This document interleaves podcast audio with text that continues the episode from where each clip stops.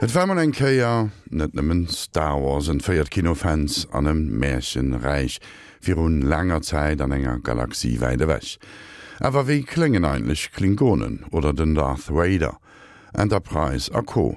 Wéie Sound gëtt du an enger Terra inkognita, déi liicht Joren ewächers. Den Joachim Fontaine präsentéiert de Reblick op d'Geschicht vun der Science-Fiction-Musik. A long time ago in a galaxy far far away, Lang lang ist's her, was Star Wars den Kinogängern als Zukunft präsentierte, das gute alte Paradox, eine Reise in Galaxien hunderte von Lichtjahren entfernt, sie begann einmal mehr bei uns.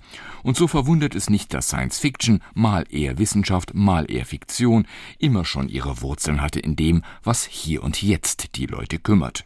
Was diese schöne neue Welt anging, wurden nicht erst Aldous Huxley und George Orwell in Klassikern wie Brave New World oder 1984 zu kritischen Beobachtern.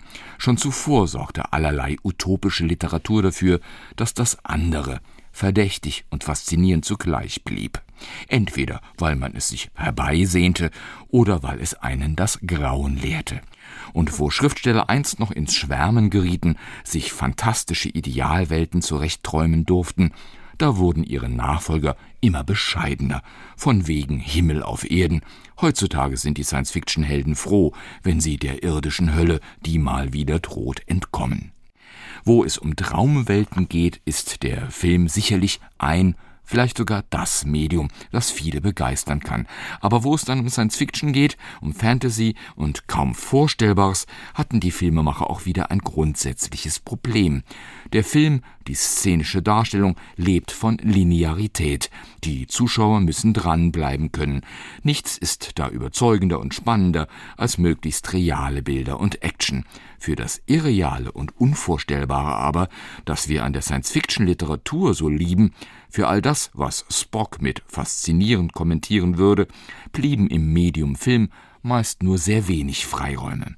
Es war dann vor allem die Musik, die dafür sorgte, dass das Hier und Jetzt der Science-Fiction-Plots wenigstens einen Touch von Outer Space bekam. Wenn es darum ging, außerirdische Welten zu zaubern, durfte die Filmmusik früh schon erfreulich unkonventionell sein. Das bewies schon Fritz Lang in seinem Klassiker Metropolis, zu dem Gottfried Huppertz die Musik schrieb. Huppertz verzichtete über weite Strecken darauf, das übliche romantische Pathos von Monumentalfilmen zu transportieren. Sein Verzicht auf Klischees war gerade deshalb so überzeugend, weil er neu war. Bis dahin hatten viele Kollegen das Erbe der musikalischen Romantik Romantik in Filmmusik umgemünzt, insbesondere Leitmotive und melodramatische Effekte.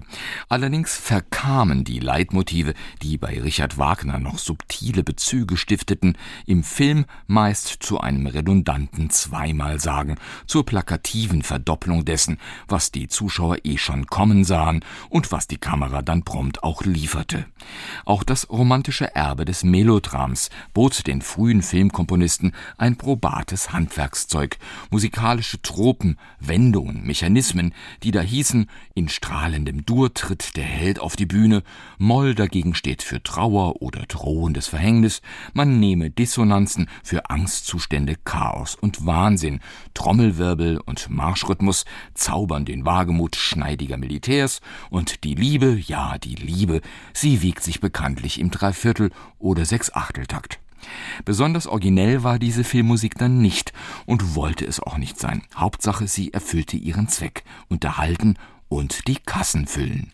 Wie gesagt, war Metropolis da anders. Schon der Film war komplex und reich an Bezügen, in denen es eben nicht nur um Fluch und Segen der Technik ging und auch nicht nur um die typischen expressionistischen Ängste, als Mensch in der Masse, in der Großstadt manipuliert und geknechtet zu sein. Huppert schrieb dazu eine entsprechend reiche Filmmusik, die viele Nachfolger finden sollte. Ein ambivalentes Kaleidoskop. Auf der einen Seite das romantische, das emotionale, suggestive Musik der Übergänge in der Tradition Wagners oder auch prächtig orchestrierten Bombast aller Richard Strauss, auf der anderen Seite Avantgarde, wie das karg instrumentierte, schräge Perpetuum mobile zum Ostinato der Maschinen.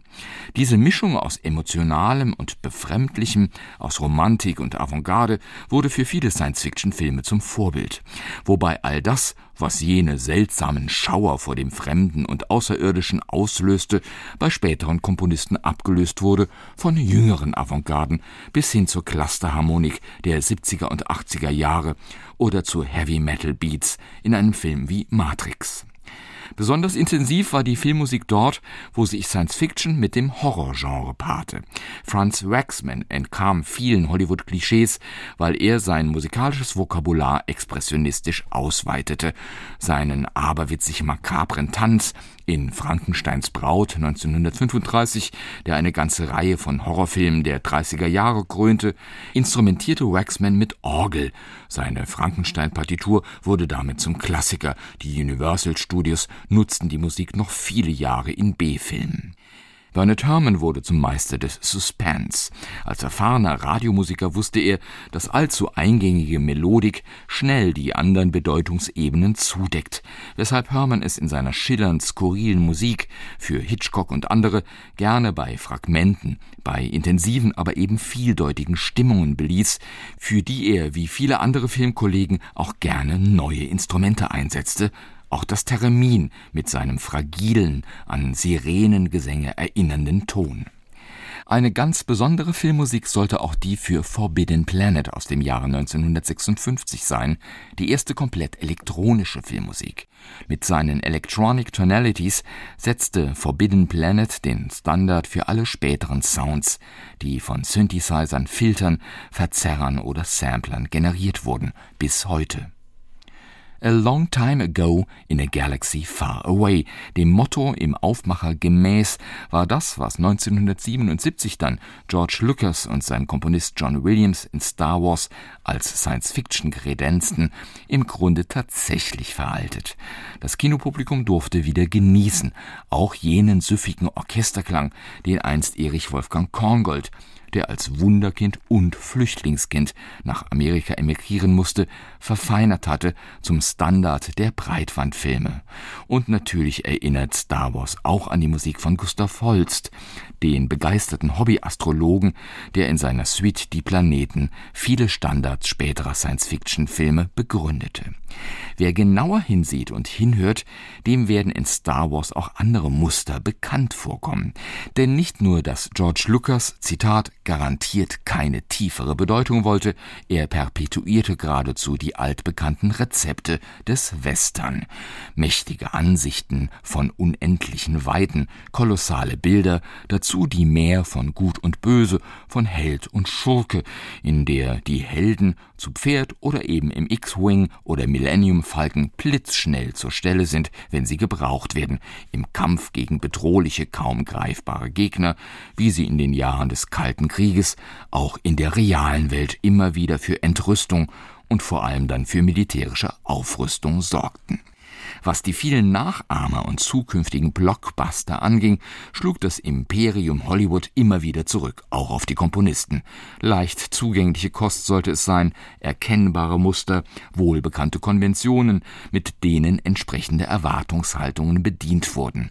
Selbst Filme wie Terminator und Matrix, in denen Roboter, Avatare und künstliche Gegenwelten alles Mögliche an Soundeffekten, Beats und clusterorientierter, schriller Dissonanz heraufbeschwörten, blieben letztendlich in der guten alten Machart von Metropolis und kamen nicht ohne einen Schuss Romantik aus. Ging es nicht doch auch anders? Es ging. Kubricks 2001 Odyssee im Weltall hatte nichts zu tun mit der alten Manier. Wenn der Donauwalzer von Strauß erklingt, zur ersten Filmsequenz, die im Weltall spielt, gibt es eigentlich keine Handlung, nichts, was dieser Musik etwas abverlangen könnte, was sie bedeuten müsste. Der Walzer steht als Metapher für die schwerelose Grazie des Weltalls. Was stören könnte, nämlich dass er auf Wien und das 19. Jahrhundert verweist, gerade das bereichert hier den Film. Hat da eine Art Evolution stattgefunden von den kriegerischen Affen zu Anfang des Films hin zu einer friedlichen Welt?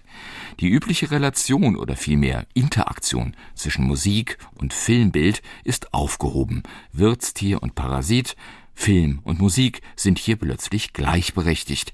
Diese Filmmusik ist nicht jene, die man gar nicht bewusst hören soll. Im Gegenteil, wer sie hört, ist um eine neue, diesmal cineastische Erfahrung reicher. Und ein letztes Beispiel, in dem Science Fiction uns einiges lehrt, auch über das Hier und Jetzt. Tarkowskis Film Solaris. Stanislav Lems Romanvorlage kreist um ein gigantisches Hirn mit diesem Namen, eine intelligente Substanz mit gottähnlicher Vollkommenheit. Auch hier ist die Filmmusik mehr als Begleitung. Sie symbolisiert, was Tarkowski die Vision einer perfekten Harmonie nannte. Für Tarkowski war allein die Musik die Metapher für das, was in einer irdischen, nicht idealen, unvollkommenen Welt für einen Idealzustand und Vollkommenheit stehen kann. Und auch in Solaris war das nicht irgendeine Musik, es war die Musik von Johann Sebastian Bach. Und dat war den Joachim Fontaine mat engem Reblick op d'Geschicht vun der Science Fiction Musik.